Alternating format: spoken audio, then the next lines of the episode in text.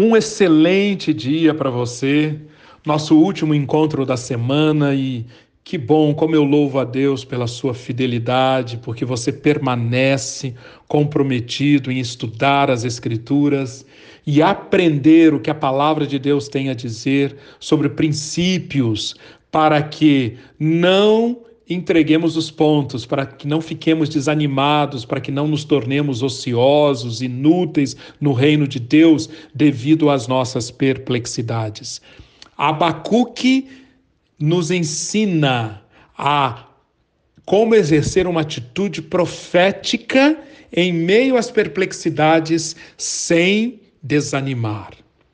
Nós já vimos que no capítulo 1 do livro de Abacuque, o profeta compartilha com Deus, apresenta a Deus as suas perplexidades. E o capítulo 2 é a segunda resposta de Deus ao profeta. Deus já tinha respondido no capítulo 1, mas agora no capítulo 2, Deus encontra o profeta na sua torre de vigia, aguardando para ouvir a voz de Deus, e Deus fala a partir do versículo 2. E nessa palavra de Deus, nessa resposta de Deus, nós vemos toda a, a essência do drama e da redenção humana, conforme já estudamos. no versículo 4, versículos 4 e 5, nós temos o Evangelho, a boa nova de Deus em forma embrionária sendo manifestada, o plano de salvação, a síntese do plano de salvação, Abacuque 2,4. O pecado não permanece impune. A justiça é sempre recompensada com a vida. Estas são duas coisas imutáveis que fazem parte da verdade vital, fundamental, assegurada pelo Deus eterno e que conduz e que é o fio condutor da história da salvação. Abacuque enxerga isso e agora, a partir do versículo 6, é hora dele enxergar também como que essa punição para os pecados dos babilônios acontecerá. Isto é revelado ao profeta na forma de cinco ais. Nesses cinco ais, Deus mostra que o mesmo ciclo de vingança, o mesmo ciclo que, que os babilônios inicializaram para trazer destruição sobre as nações que eles conquistaram, agora se abaterá sobre eles o mesmo Deus que usa o ciclo, que usou o ciclo para elevar os babilônios à condição do maior império da época, será usado para o declínio dos babilônios, que aconteceria décadas depois. Quais são os cinco ais? Os dois primeiros, como nós já vimos, dos versículos 6 ao 11. Babilônios, praticando formas de dominação econômica absolutamente injustas. Por exemplo, impondo juros absurdos para que os pobres continuem pobres, roubando, enriquecendo mediante a prática de juros extorsivos. Versículo 6 saqueando, derramando muito sangue para prosperar economicamente, para conseguir mais dinheiro, aplicando lucros injustos na vã ilusão de que isso permitiria que criar sobre eles uma, uma situação de que eles nunca seriam derrotados, para porem o seu ninho no alto e nunca serem atingidos pelo mal, tramando, planejando a ruína de muitos povos. O que Deus diz é que sobre eles, sobre os babilônios, que exerceram tal tipo de dominação sobre eles, será desencadeado um castigo um juízo.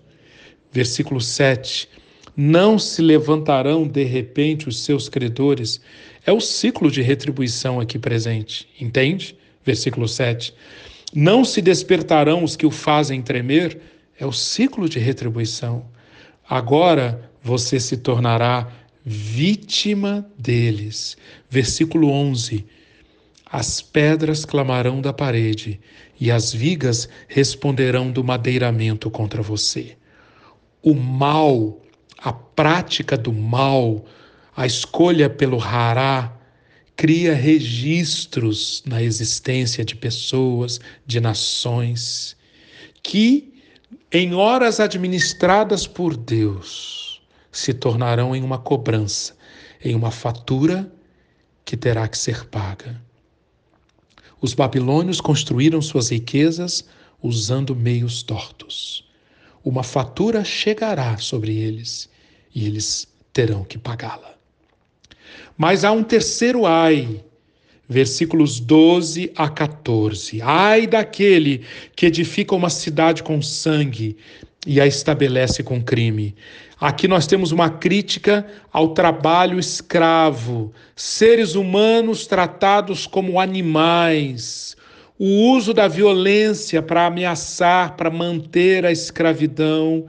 Violência, se vocês não produzirem, vocês serão castigados. É aquele que edifica uma cidade com sangue e a estabelece com crime. Quarto ai, versículos 15, 16, 17 e 18. Ai daquele que dá bebida ao seu próximo, misturando-a com o seu furor, até que ele fique bêbado para lhe contemplar a nudez. Beba bastante vergonha em vez de glória. Versículo 17 porque você derramou muito sangue e cometeu violência contra terras, cidade e seus habitantes.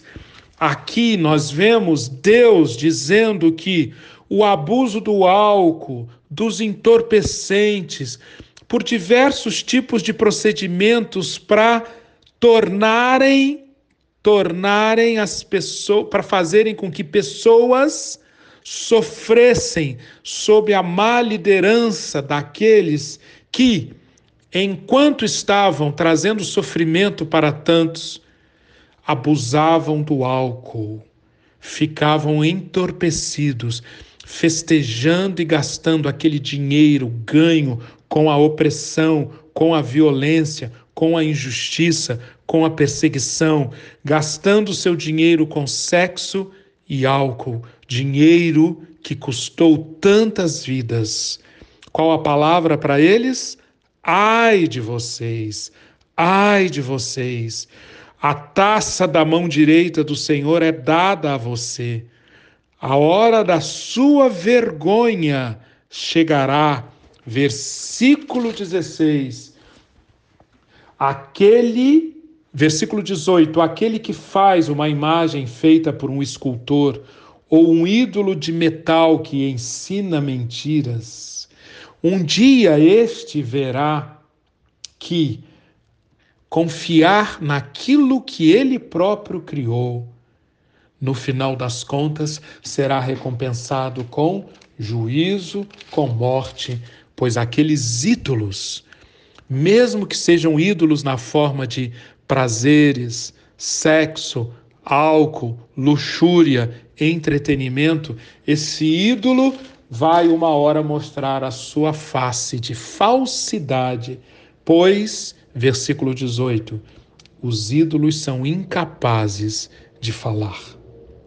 Até que chegamos no quinto ai, versículos 19 e 20. Ai daquele que diz à madeira: desperte ou a pedra sem vida, acorde.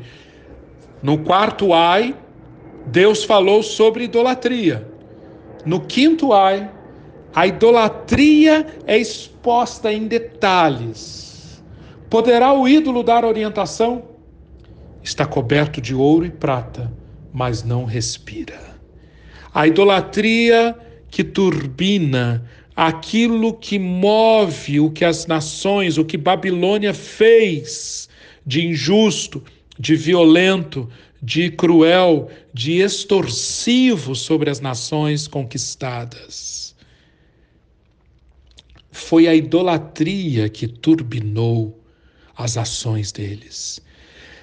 Babilônia fez do dinheiro, poder e segurança nacional os seus deuses, passando a oferecer a estes deuses sacrifícios a qualquer custo.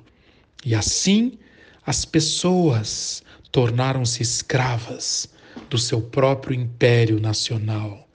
A idolatria aqui está exposta na sua incapacidade de manter a prosperidade, de, de dar segurança para Babilônia, de manter Babilônia viva. Deus pergunta: poderá o ídolo dar orientação? Está coberto de ouro e prata, mas não respira, não tem vida, não tem vida. E em contraste com estes ais, com esses cinco ais, com estas formas de Deus trazer juízo sobre cada uma das formas de crueldade, de violência e de impiedade de Babilônia, em contraste com isso, nesse capítulo 2, nós encontramos em dois versículos, em contraste com os ídolos, em contraste com os idólatras, em contraste com o ímpio envaidecido, em contraste com aqueles que se entregaram à ilusão das riquezas, em contraste com aqueles que são arrogantes, não descansam e nunca se satisfazem. Em contraste com tudo isso, o que que Abacuque enxerga? Versículo 14 o triunfo do Deus eterno. Versículo 14: A terra se encherá do conhecimento da glória do Senhor, como as águas enchem o mar. Observe esse verbo, encherá. Ele está em contraste com um outro verbo que está implícito nos ais, que vieram antes do versículo 14. O primeiro e o, segundo, o, o primeiro e o, o segundo e o terceiro ais. Aqueles ais estavam mostrando que os babilônios seriam esvaziados. Mas a terra será cheia. De quê?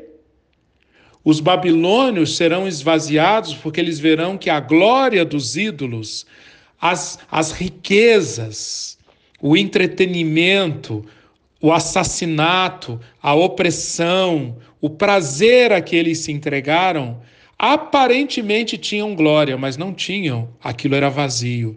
Mas a terra se encherá do que? Daquilo que efetivamente tem glória. O conhecimento da glória do Senhor. Isso acontecerá de forma universal, como as águas cobrem o mar.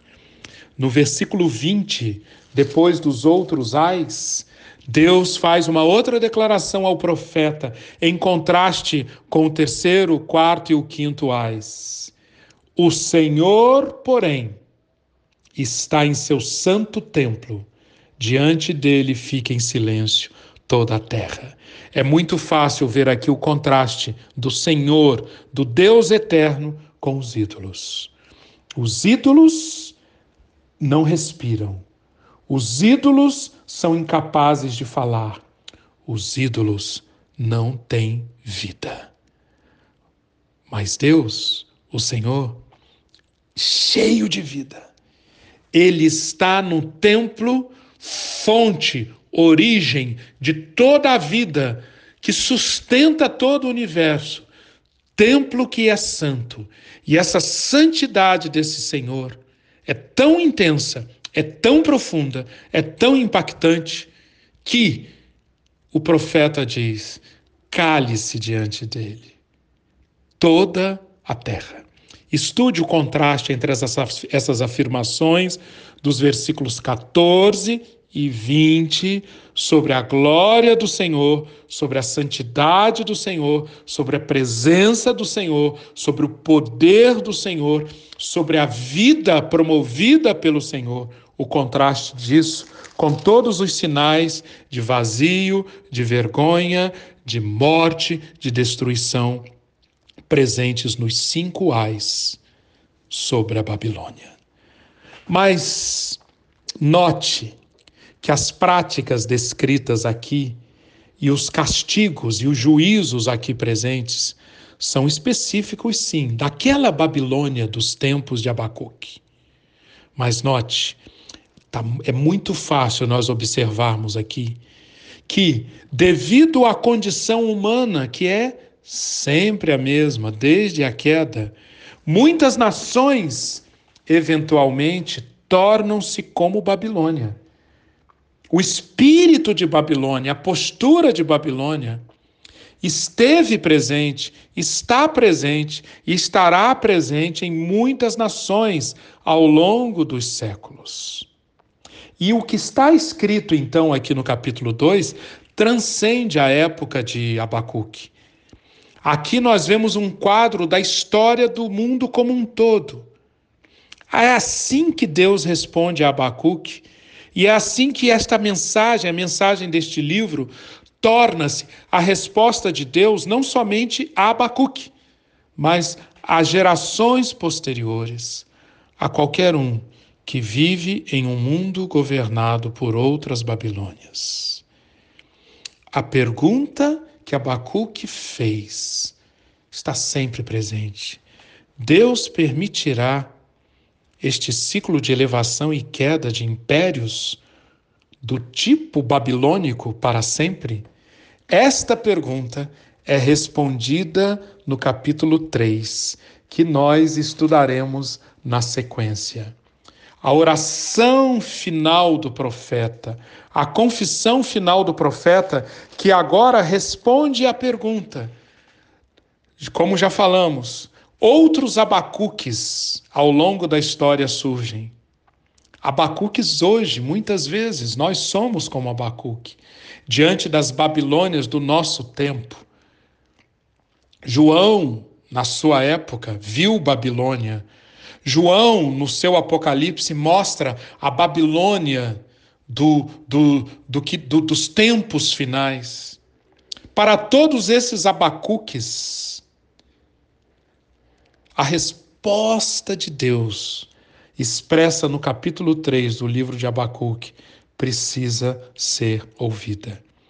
E essa resposta vem na confissão que o profeta faz na forma de uma oração, na forma de uma visão e na forma de um cântico. Primeiro, uma oração que o profeta faz.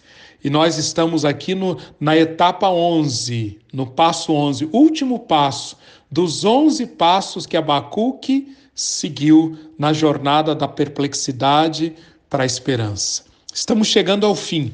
Acabamos de passar pelo, passo, pelo passo 10. Eu não mencionei, mas esse, esse, essa, isso que nós estudamos no capítulo 2, dos versículos 14, nos versículos 14 e 20, são o passo 10 as duas declarações do triunfo do Deus eterno. Isso nos conduz ao último passo, ao passo 11, o ponto de virada, o momento em que Abacuque deixou de ficar perplexo e ele passou a olhar a resposta final de Deus para as perplexidades trazidas pelas, pelos comportamentos de Judá e de Babilônia. Leia o capítulo 3, reflita no capítulo 3, encontre aqui no capítulo 3 como que através da oração que Abacuque faz nos versículos 1 e 2, a visão que ele tem dos versículos 3 a 15 e o cântico que ele prepara e entoa ao Senhor dos versículos 16 a 19, medite e encontre na oração, na visão e no cântico a resposta de Deus para os abacuques da história, para você, para mim, aprendermos a passarmos pelas perplexidades e no final podermos declarar como cântico cheio de esperança que Abacuque entoou a Deus, firmado em quê? Firmado na fidelidade. Lembre-se, o justo viverá por sua fidelidade. Escolhendo a fidelidade, Abacuque entrega-se à promessa de vida que Deus faz no capítulo 2, versículo 4. E aqui ele encontra descanso. Aqui ele diz no versículo 16, no final do versículo 16, ficarei tranquilo, esperando o que, aconte esperando o que acontecerá. E mesmo que a figueira não floresça, mesmo que as azeitonas não venham, mesmo que o alimento seja, não seja produzido, mesmo que o curral não tenha ovelhas, mesmo que os estábulos fiquem sem bois. Mesmo assim, eu exultarei no Senhor e não perderei a minha alegria, alegria no Deus da minha salvação, que faz os meus pés para andarem em lugares altos. Que isso marque a sua semana, o seu final de semana.